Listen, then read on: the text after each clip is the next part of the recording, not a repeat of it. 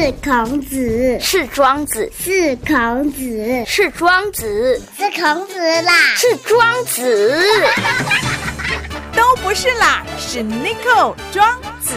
富。地区再造，台中起飞，子父有约。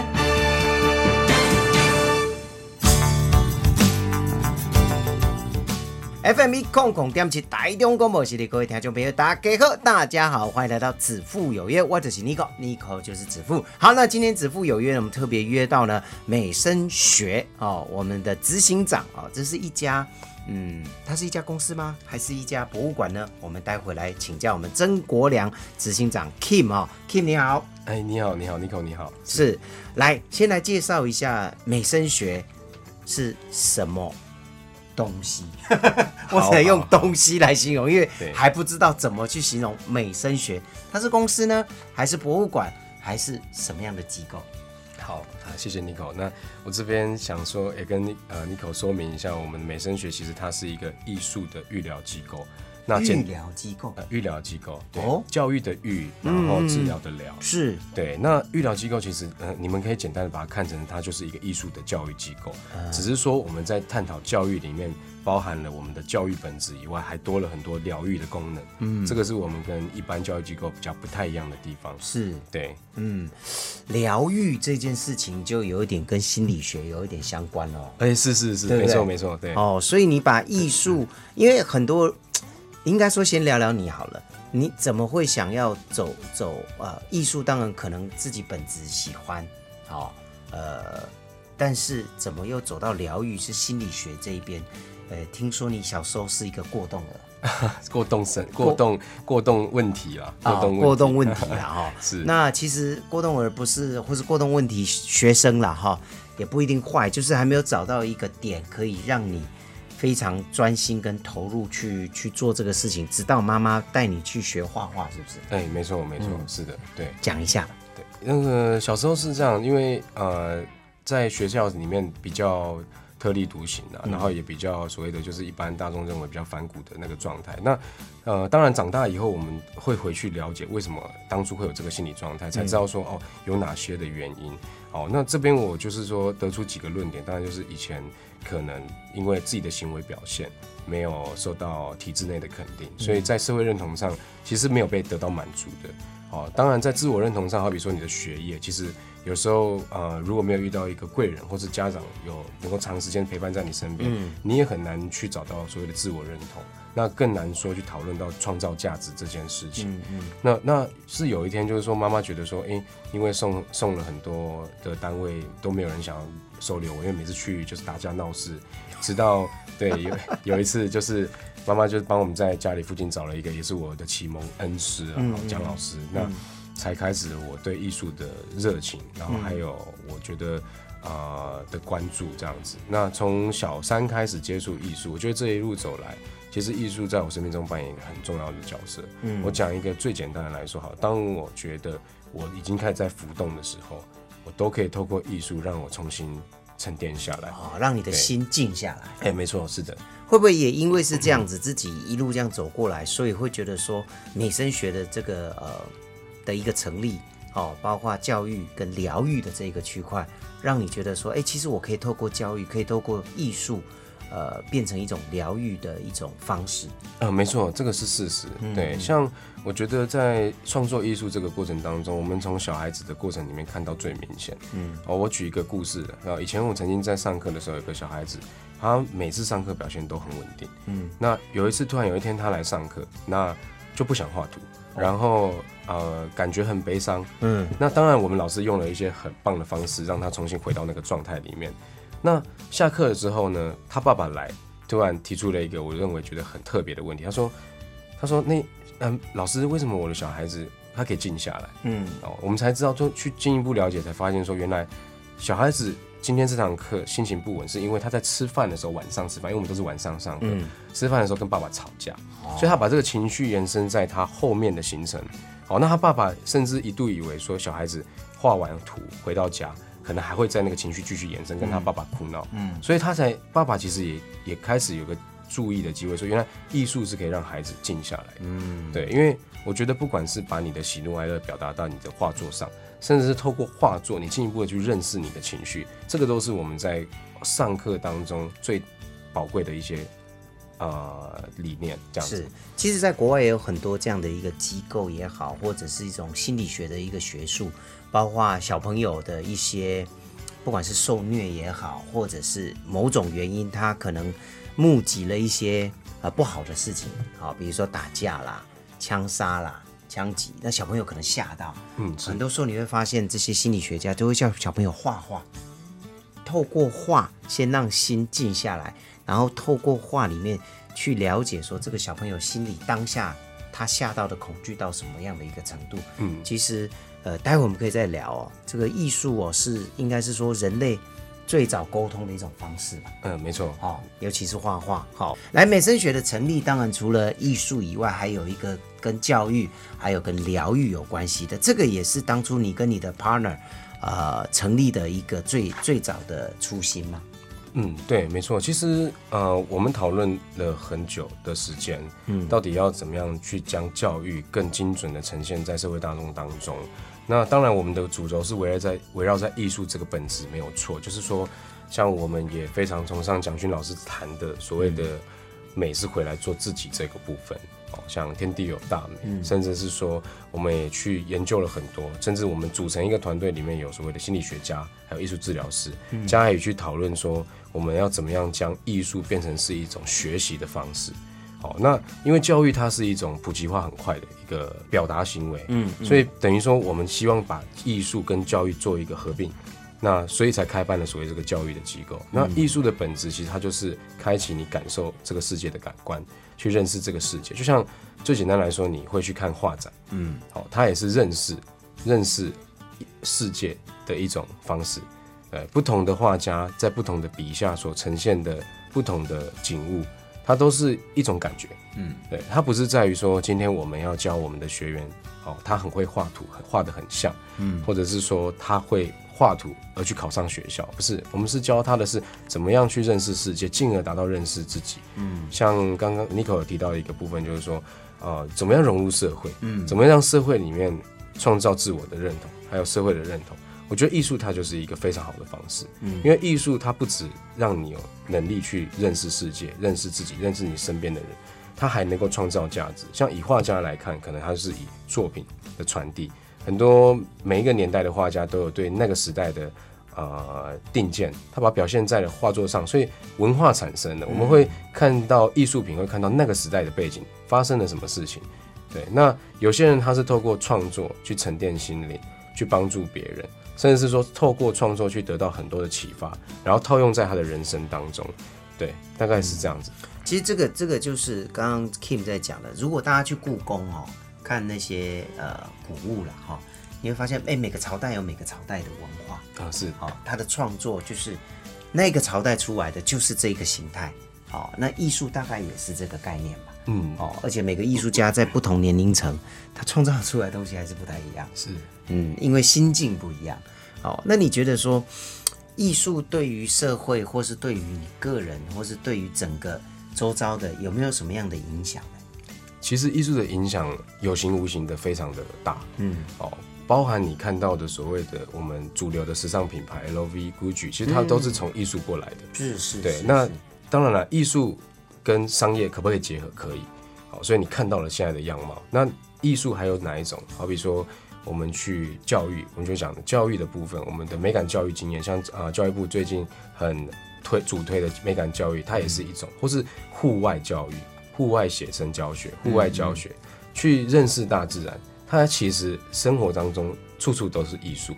这个艺术已经不只是高不可攀的艺术品，嗯，它甚至可能只是地上你看到的一个石头。好，那这个部分我常常也在跟我的学生在聊一件事情，就是你记不记得你小时候你曾经第一次去碰到海水的那个感觉？嗯，好，其实艺术给我们的是一种对于世界的感知能力。感知能力，比如说我第一次碰到我的感觉是什么，我永远记得那个温度，嗯，我永远记得那个快乐，嗯，好，那有些人可能长大了，我忘记了这个能力，那我觉得艺术是重新让你找回自己的一个非常好的方式。当你觉得你的工作压力很大，你的世俗的事情太多，很繁忙的时候，你艺术都可以有效的让你回到自己里面去做你自己，就像冥想，它是活在当下的一种方式。有些人会运动，有些人是冥想，有些人是阅读，嗯，哦，有些人他会体现在更啊、外显性的一些作为上。那很多行为都可以去表现你自己。那艺术它的接受度又特别的宽广，在艺术的范畴里面，它没有好也没有坏，它甚至没有美跟丑，嗯嗯，它完全都是你怎么去感受这个世界。我我认为艺术是这样子的，是对所以呢，艺术它没有一个定义，好、艺术的美，刚刚 Kim 有讲，没有所谓的美丑，它就是自己的观感。嗯，是好、所以这个很重要。好，刚刚有提到，刚刚创业的时候是在一四年，一四年，一四年，呃，，一四年的时候一个创业，花了很长一段时间。刚创业的时候，他偷偷告诉我，他的户头里面只有两千多块，对不对？哈、那现在虽然还没有上亿了，哈啊，但是也不错了，哈、嗯 对，继续努力了，哈。但是有时候我们讲说，千里马还需要伯乐，对哦那呃，你也是在一个呃因缘巧合认识了你现在的一个伙伴，是好现在一个 partner。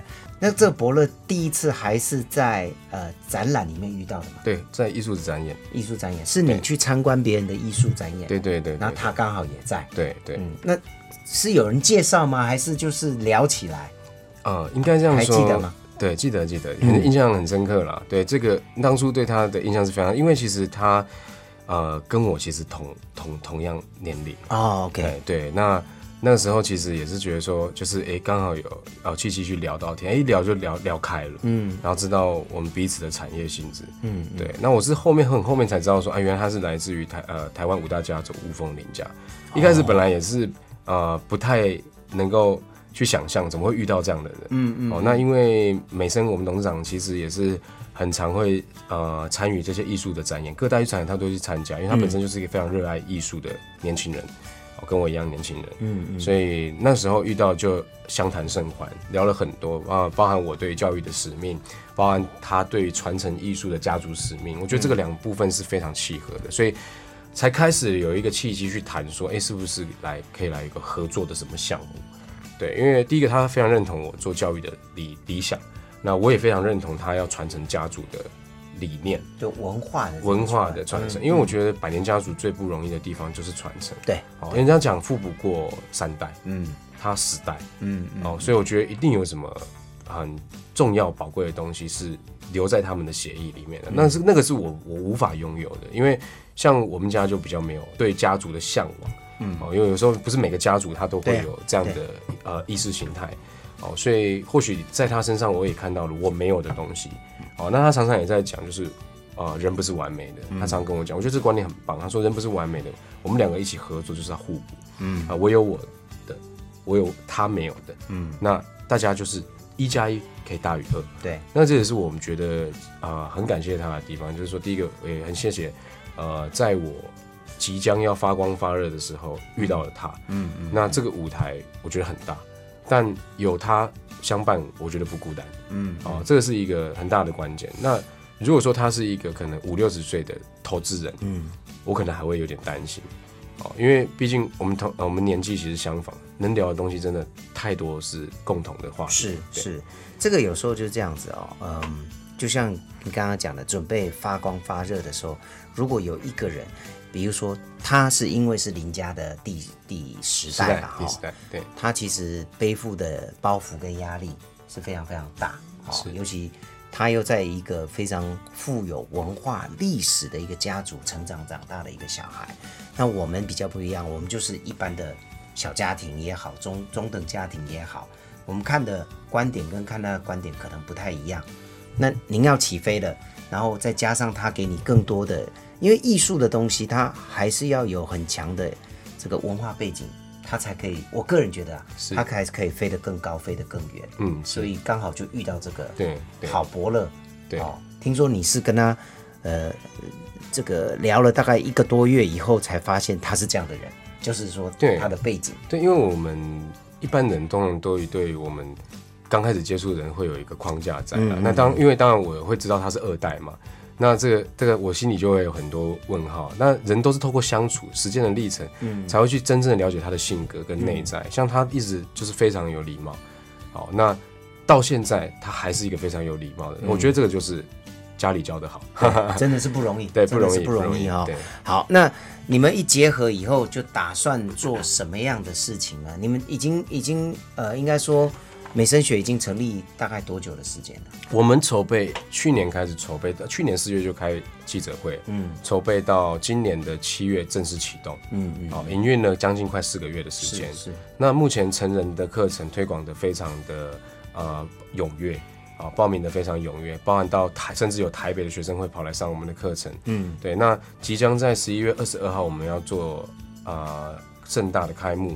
那这个就是我们最重要的儿童的心理抚育的艺术课程，要即将推广到市场端，哦让大家认识这样子。十一月二十二，那也蛮快的、啊。对，在十一月二十二就是下个月底了。就对对对是做我们在现场会做开幕跟说明会，嗯那也欢迎大家可以来参与这样子。了解，好，我觉得对呃，我们美声学哦，其实对艺术的涵盖的范围呢，真的越来越广，越来越多，而且呢，不是只是把艺术挂在墙上的那一种，它还延伸到教育，延伸到疗愈这一些部分，所以未来美声学这一家机构，哎，我们要称为公司吗？怎么对怎么去聊？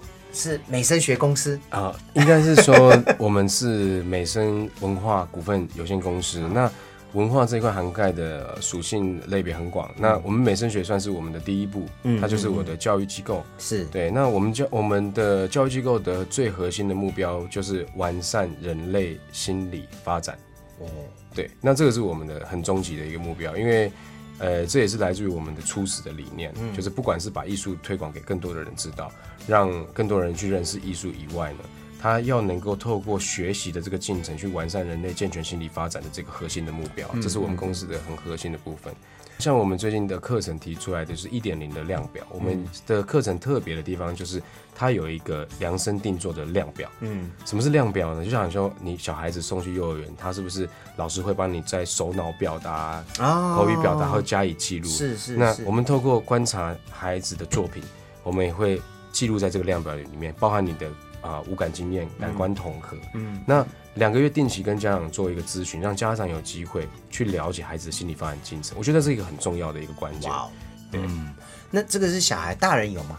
大人目前没有，有做这种量表吗？但只大人目前没有。哦对大人目前没有，因为大人的部分或许是在未来我们三五年后嗯会想要去挑战的一个项目，嗯因为孩子其实相对是比较单纯一些的。对那大人的部分会有其他的因素要去考量，嗯所以目前还没有这个规划。了解。好，刚刚有提到二十二号要开幕哦，地点在哪里？地点在台中市北区嗯华美二街二六四号，这个是华美街二段。你们的，公司吗对，这是我们的单位就在那个地方。？OK OK。对，好，所以是再讲一次，台中市西区北区哦，北区，对不起，台中市北区对，呃华美街二段华美街二段二六四号。二六四号，二十二号是你们的开幕。对，是的。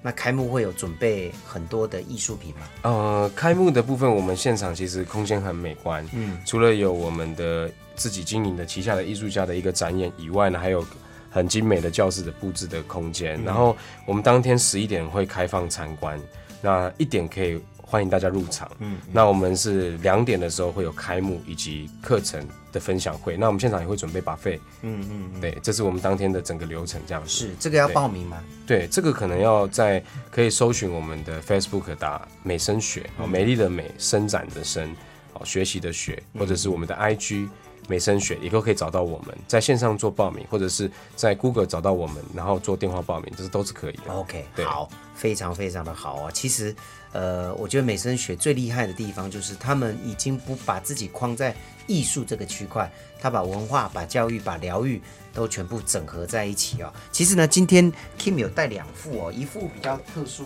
我觉得比较特殊的是，我一直以为这个。这一副啊、不好意思啊、那听广播的人可能听不到哈、不过没有关系，二十二号你可以去现场看一下。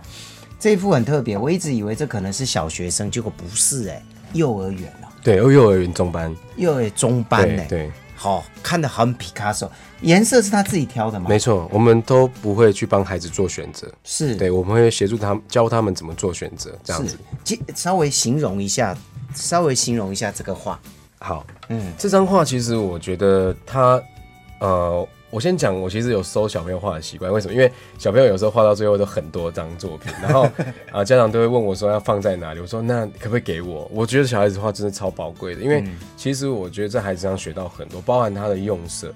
他很直接的感受，他把他的情绪去表现在他的作品里面，他是很直接的原创，哦，他没有太多的冗言赘字，或者是过度浮华的包装，它是一个很纯粹的艺术表达。在幼儿园中班这个年纪，他就可以做到这个程度。我觉得他教会了不只是老师，还有家长，还有小孩子如何去欣赏美这件事情。嗯，像你看到这件作品，它是非常有生命力的。嗯，哦，不管是它的线条的呃悸动，还是它用色的这种选择，包含它的主体物的呈现，其实它是非常有生命力的。我觉得在孩子身上最宝贵的是看到他的作品有生命力，而不是画的像不像、好不好、美不美。那其实你看，透过表框，它其实也是个很美的作品。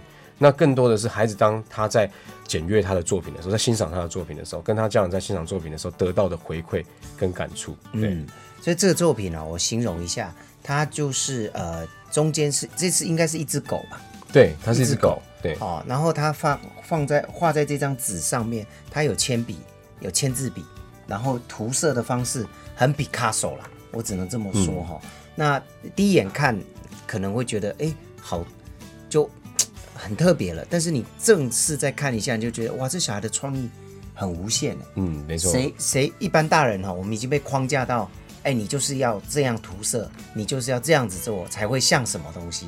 可是它是用很多不同的元素，然后你一看就是一只狗，对对不对？对，哦，很特别哦，所以呢，也期待大家了哈。十一月二十二号，呃，我们这个美声学哈的一个应该说开幕嘛，哦对，开幕。一个开幕哈，啊，欢迎大家可以去，对，哎。还有课程分享会这样。对对对，哈，带大朋友小朋友都一起去啦，尤其带小朋友去的话，我想从艺术面，我一直在强调，比较特别的，他们不是只做艺术，不是只教小朋友画画，是从画画里面去教导小朋友，可能是生活上的态度啦，对美学的一个观感啦，文化的传承啦，甚至在教育跟疗愈上面也有更大的一个帮助，这是蛮特殊的哈。所以呢，也希望大家二十二号可以去走一走，看一看。